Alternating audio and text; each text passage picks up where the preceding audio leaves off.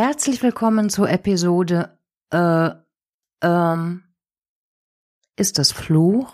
Ist es Segen? Ist es Normalität?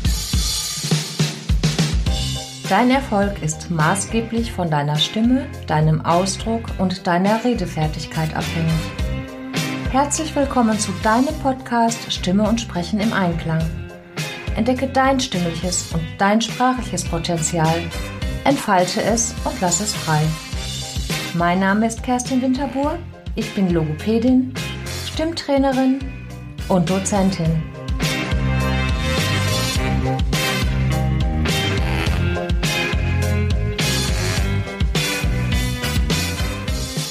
Mal Hand aufs Herz. Kennst du jemanden, der ohne die Wörter ähm oder äh spricht? Und ich meine die gesprochene Sprache, also das freie Reden also das freie Sprechen, nicht das Ablesen, zum Beispiel bei ModeratorInnen, die vom Teleprompter ablesen, nicht SpeakerInnen, die Wort für Wort auswendig sprechen. Hast du dir schon mal deine eigene Sprachnachricht angehört? Oder die von anderen? Sprachnachrichten, die du bekommen hast? Stören dich Arms? Und wenn ja, wann? Das Thema der heutigen Episode Fluch oder Segen. Äh, ähm. Was sind das für Wörter? Haben sie einen Sinn? Haben sie eine Funktion? Welche? Gibt es gute und schlechte Äs und Äms? Und schließlich, sollten die Äms abtrainiert werden und falls ja, wie? Studien zufolge besteht die gesprochene Sprache zu 20 Prozent aus Füllwörtern äh und ähm gehören zu den Diskurspartikeln. Diskurspartikel oder Diskursmarker sind Wörter ohne Bedeutung, sind Wörter ohne Sinn. Du kannst sie sogar je nach Kontext verschieden betonen. Ein äh kann verschiedene Funktionen haben, zum Beispiel die Funktion der Reparatur, der Struktur oder der Korrektur. Laut der sogenannten Restaurantstudie können Sie das Gespräch strukturieren. Zum Beispiel, ich nehme Salat, äh, dazu noch und so weiter. Das dient der Struktur. Eine Reparatur könnte sein, wenn die Person sagt, ich möchte Leitungswasser und die Kellnerin darauf antwortet, äh, Leitungs, äh, normales Wasser oder Leitungs, äh, normales Wasser. Dann dient das äh der Reparatur. Ähms können weiterhin Höflichkeit ausdrücken, zum Beispiel dann, wenn du eine dir gestellte Frage nicht sofort verneinen möchtest. Äh, ich würde gerne, doch leider geht es nicht. Das ist ein Beispiel dafür. Zum Beispiel, wenn du eingeladen wirst und kannst zu diesem Termin nicht zusagen. Auch in anderen Sprachen gibt es Fülllaute. Die Briten zum Beispiel füllen ihre Pause mit äh, äh. Oliver Niebuhr und andere haben Reden von Prominenten untersucht. Das Ergebnis? Die besonders charismatischen SprecherInnen verwenden es. Sie verwenden sie moderat. Eine gute In-Frequenz sind circa ein bis zwei Ins pro Minute. Oprah Winfrey spricht circa alle 90 Sekunden ein In. Am Internationalen Voice Day 2021 beschrieb Oliver Niebuhr dass Ins als wichtige Kommunikationssignale für die Hörer fungieren. Sie werden an bestimmten Stellen eingesetzt. Sie lassen die sprechende Person authentisch erscheinen. Es sollten nicht mehr als acht bis zehn Füllwörter pro Minute sein. Übrigens, der Internationale Tag der Stimme findet jedes Jahr am 16. April statt. Häufig gibt es viele wertvolle Aktionen, aktuelle Interpretation, aktuelle Studien.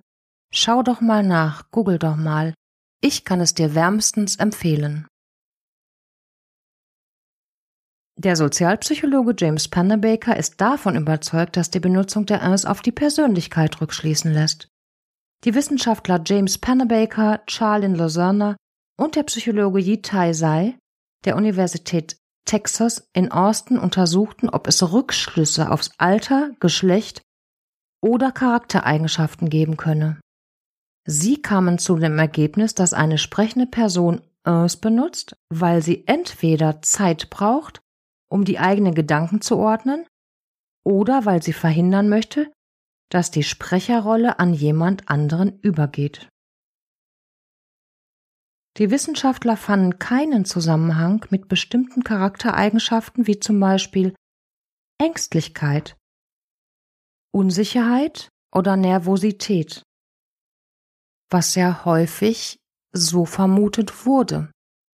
Häufig wurde oder wird immer noch angenommen, dass es Unsicherheit oder Ängstlichkeit ausdrücken. Die Wissenschaftler fanden keine Geschlechtsunterschiede. Sie haben jedoch herausgefunden, dass ältere Menschen häufiger es benutzen als jüngere Menschen. Britische Sprachwissenschaftler haben herausgefunden, es erfüllen komplexe Funktionen und lassen Rückschlüsse auf die Empathie des oder der Sprechenden zu. Wer häufig Füllwörter benutze, sei sich seines Gegenübers in erhöhtem Maß gewahr, sagte Michael Handford von der Universität Cardiff. Eine Frage der Höflichkeit. Das hatten wir gerade schon, zum Beispiel um bei einer Absage freundlich zu wirken. Auch da kann ein äh zum Beispiel vorgeschaltet werden.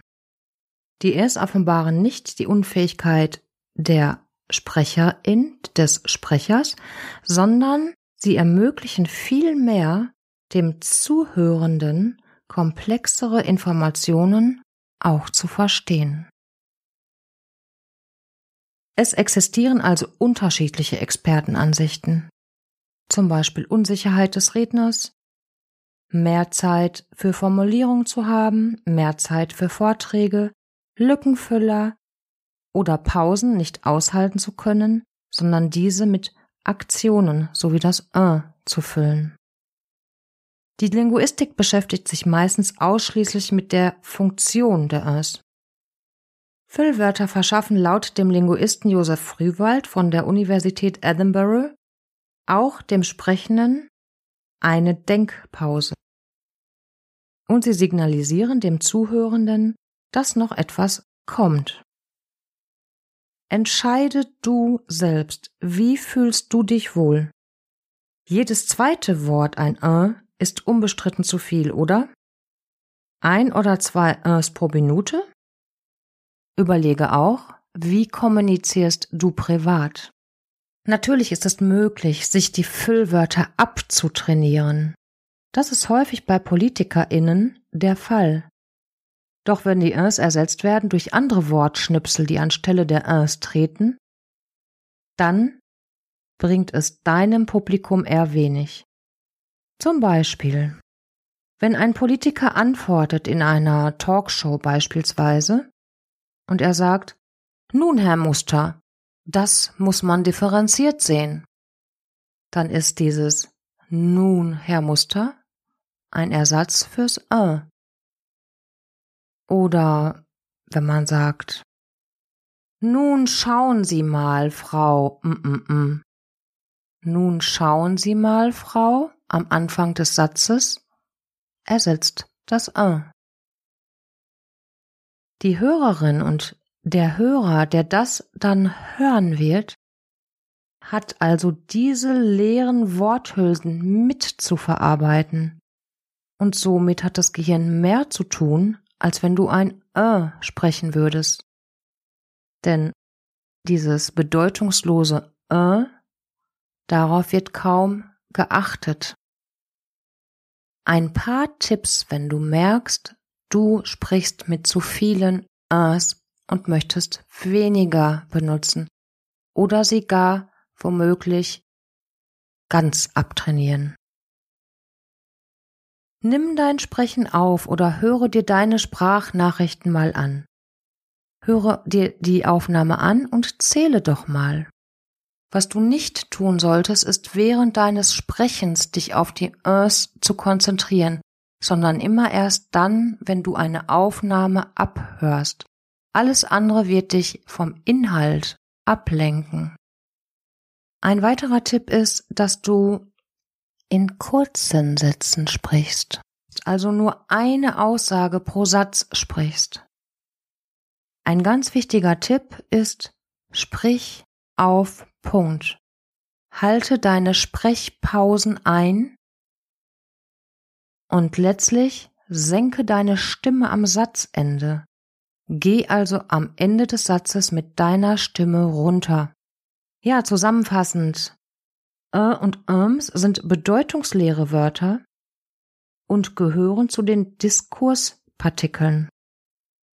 Sie haben dennoch eine Funktion, sowohl für den Redner der Rednerin als auch für das Publikum. Es gibt verschiedene Expertenansichten, doch allen gemein ist weniger ist mehr. Einige Expertinnen sagen allerdings auch gar keine Uns. Und last, Uns können abtrainiert werden. Entdecke dein stimmliches Potenzial, entfalte es und lass es frei. Trag dich für meinen Newsletter Stimme und Sprechen im Einklang ein und erhalte das gratis PDF Stimmhygiene, Stimmpflege. Ich freue mich über deine Anregungen und deine Wünsche und über ein Folgen deines Podcasts Stimme und Sprechen im Einklang. In diesem Sinne sage ich Tschüss, deine Kerstin.